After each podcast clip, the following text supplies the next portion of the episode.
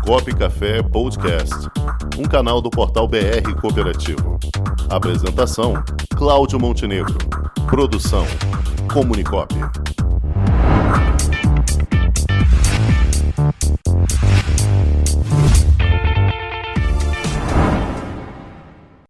E hoje vamos ter a honra de receber o novo presidente da Unimed Federação do Rio de Janeiro, que também é presidente da Unimed Resende, o médico ortopedista e traumatologista, Dr. João Alberto da Cruz. Boa tarde, Dr. João Alberto. É um prazer agradecer o convite, é um prazer falar com vocês. É, gostei muito aí de conhecer o Unigés, não tinha essa percepção que existia essa cooperativa muito legal. Mas é um prazer falar com vocês, saudar os enfermeiros aí no dia deles, né? Trabalhador que caminha ao lado dos médicos, sem eles a gente não consegue fazer nada, essa é a verdade, então a minha homenagem a eles nesse sentido. Sem dúvida, são braços direitos aí da, de todos os médicos da, das Unimedes, né? Isso aí, com certeza. Muito bem, doutor João Alberto, o senhor assumindo aí mais uma etapa nova, mais uma jornada ao assumir a presidência da Unimed Federação Rio de Janeiro. A gente gostaria que o senhor traçasse um pouquinho o panorama da, da federação, um pouquinho do histórico dela, como é que ela vem se desenvolvendo e principalmente como ela tem atuado em meio a essa pandemia toda. Bom, a gente, nós assumimos a, em 40 dias né, a eleição no final de março, de abril. É, a federação estava está né, adequada ao momento atual, os funcionários fazendo home office, modelo híbrido, né, alguns bem, dias alternados, e a gente encontrou esse cenário aqui, mas ela funciona. A Federação Rio ela tem por objetivo é, coordenar o trabalho das singulares. Né? As unidades elas são autônomas e tem na federação um braço de apoio em algumas necessidades que são comuns. E aí, para cada uma desenvolver, a federação então faz esse, esse trabalho.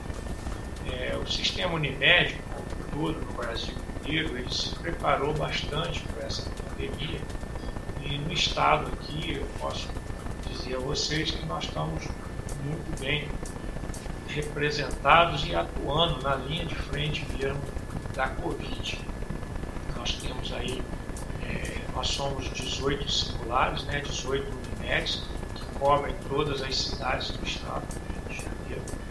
Nós temos um quantitativo de quase 10 mil médicos cooperados, né, para ser mais exato, são 9.800 médicos no estado todo, atendendo aí 1 milhão 350 pessoas que contratam nossos serviços. As 18 Unimedes, 12 têm hospitais próprios. Né? Então, assim, a primeira coisa que foi feita foi o treinamento desse pessoal, né? tanto médico quanto de enfermagem. A gente já tinha notícia de que o que viria não seria fácil, então as Unimedes se prepararam, as Unimedes contrataram mais profissionais, fizeram aumentar o estoque de medicações, de equipamentos de proteção individual. Então, assim, nós temos a certeza de que nenhum cliente nosso deixou de ser atendido. Muitas Unimedes têm parceria com as prefeituras das suas cidades, né? prefeituras de cidades menores. Nós ajudamos na questão de exames quando foi possível. É, houve uma, na verdade, a politização da pandemia prejudicou todo mundo, né? E eu sempre disse que ia chegar uma hora que você ia ter dinheiro e não ia ter o que comprar, né? Porque subiram os insumos, subiu o material, e agora quando voltaram, voltaram em preços absurdos. Mas eu tenho certeza que a gente não deixou cliente sem assistência. E nem as prefeituras que precisaram de ajuda, nós deixamos isso. E é interessante porque você, quando fala em contratar pessoal, não é só médico de enfermagem, você contrata técnico de raio-x, porque as pessoas foram se desgastando, né? São, a atendimento de 24 horas praticamente ininterruptos. Então, por exemplo, se em Resende, até costureira nós contratamos, porque você precisava de gente para fazer avental descartável, material TNT, né? Você tinha o TNT em rolo, mas não tinha o, o avental. Então, contrata a costureira, dá o molde para ela, e elas fazem. Então, sim, muita gente foi contratada para atuar na pandemia sem necessariamente ficar na linha de frente, na retaguarda. Né? Recepcionista, todo mundo foi treinado, foi é, orientado. É sinal dos novos tempos, né, doutor João Alberto?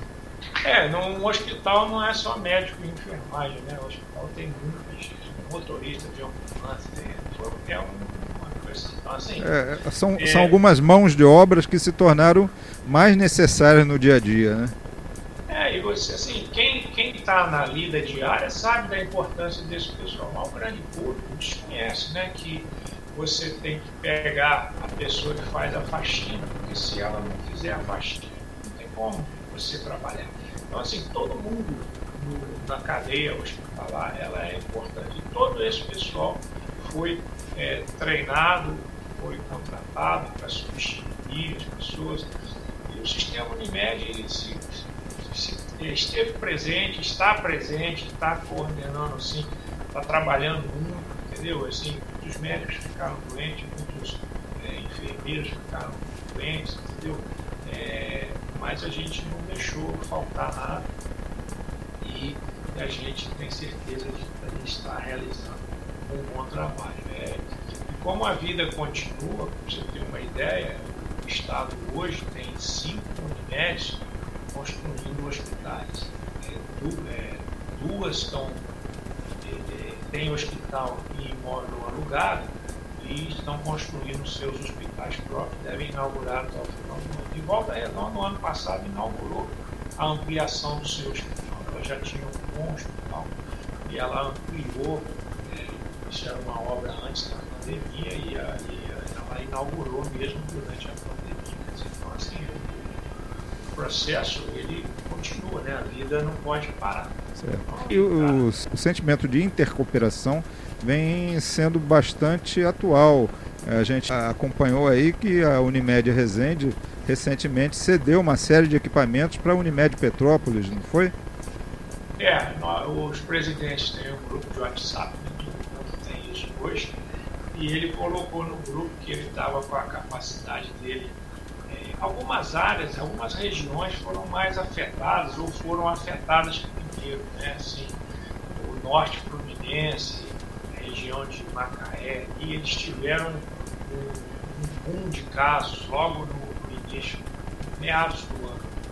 Petrópolis foi mais agora. Resende, graças a Deus, numa região ali de Volta Redonda, Barra Mansa, Resende, a gente teve um aumento de casos, mas não é, uma explosão como teve. E Petrópolis se viu da noite para o dia com a necessidade de respiradores, bomba de infusão. São equipamentos que você não tem mais no mercado. Né? A Unimed ela não, não compra coisa superfaturada. Né? A gente sabe o valor das coisas, a gente não, não entrou nessa de, de comprar coisas superfaturadas. Então a gente alugou, podia alugar, comprou, podia ser comprado, que estava em preço compatível. E eu tinha lá em Resende, tinha, né, o nosso hospital é pequeno, tem 70 leitos, eu tinha 10 leitos de CTI, montei mais 13 e não estava usando a quantidade lá, ele precisava de 3 ou 4 equipamentos. Isso é intercooperação, né? é uma das premissas. Ele foi lá, buscou, usou, devolveu, não teve problema nenhum. Acho que é ele uma mão lava Perfeito.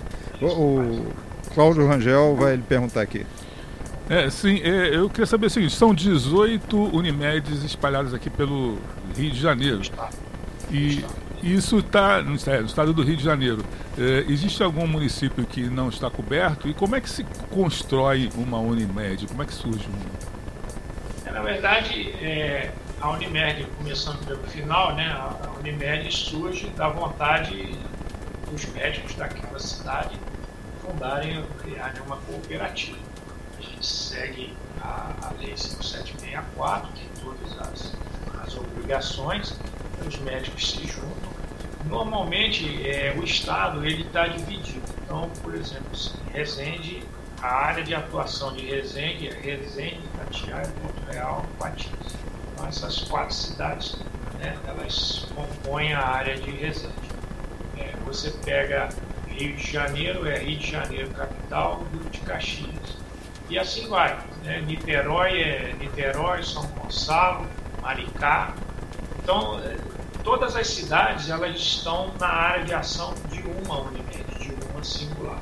Então, se aqueles médicos, eles, se os médicos, vamos supor, Maricá, vamos supor que lá eles queiram fundar uma Unimed, eles se reúnem, eles fazem uma proposta para Niterói, a federação vai faz um estudo de viabilidade e aí, se, se for possível, se for viável, aí, aí é, é dada uma autorização para que eles a cooperativa faça a cooperativa. Então, assim, todas, todas as cidades têm uma Unimed sob sua responsabilidade. Certo. Agora, doutor João Alberto, uma um das grandes questões aí que envolve o dia a dia de uma operadora são as, as normas da ANS, a, o sistema Unimed não está fora disso. Como é que tem sido a questão de sinistralidade nesse período de pandemia? É, a, a ANS, ela é uma agência reguladora, né? O mercado precisava disso. É bom que se diga que a área de saúde é o único mercado regulado, né? Eles, os aumentos eles são decididos pela Agência Nacional, agora tem essa questão que o aumento seria negativo ou zerado. O que acontece é que a sinistralidade, ela, a, a imprensa noticia que caiu, que as operadoras economizaram, na verdade não é isso. Houve uma, uma diminuição de alguns procedimentos eletivos e as pessoas ficaram com receio de ir ao hospital, ou de fazer uma cirurgia, ou de fazer um determinado exame. E na cidade do Rio de Janeiro, por exemplo, você tem clínicas que fazem mamografia, por exemplo. No interior, às vezes esse aparelho fica dentro do hospital da cidade, aí a pessoa ficou com medo de ir lá realizar o exame. Então, assim, é, mais cirurgias oncológicas, as urgências, partos e cesarianas, cirurgias eletivas que não poderiam ser adiadas porque trariam problema ao cliente, esses, essas, esses procedimentos eles foram realizados, mas muita coisa deixou de ser feita. Só que, e, com isso, é, a sinistralidade ela caiu um pouco. Mas, em compensação, vocês sabem muito bem que uma internação por é 20 dias, 30 dias, né? faleceu, ele ficou 50 e tantos dias. Então, a, as internações elas ficaram mais prolongadas. E você tem um fator também que a operadora, não só a Unimed, mas outras operadoras de plano de saúde que têm um recurso próprio, elas não tiveram é, essa tal economia que, que a, a, imprensa porque deixou de fazer. Porque a gente pode não ter feito o exame, mas a gente comprou muito material, medicamento superfaturado. Você tem que comprar porque o doente não pode ficar sem é, a medicação. Então, assim, essas histórias que a gente ouviu, de que o cliente foi, foi contido no leito para se manter entubado, a gente não tem relato disso nos hospitais de médico, porque até importar remédio a gente importou. Certo. Porque para você ter uma ideia, tinha remédio que a ampola custava dois reais, estava sendo oferecido a É um negócio assim absurdo. É, o sistema Unimed também denunciou isso, a, a Procuradoria, o Ministério Público, mas é difícil, porque são grandes empresas, né? eles também têm dificuldade, o dólar disparou para seis reais, é tudo em cadeia, né? É verdade. Mas a sinistralidade Sim, ela, pode ter caído, mas não caiu a nível suficiente de dar um reajuste zero. A gente sabe que a economia sofreu, as pessoas estão com problema, mas nós também estamos com problema. Tá certo. É, é um efeito em cadeia, né? Não tem jeito. Ah, é, não tem como.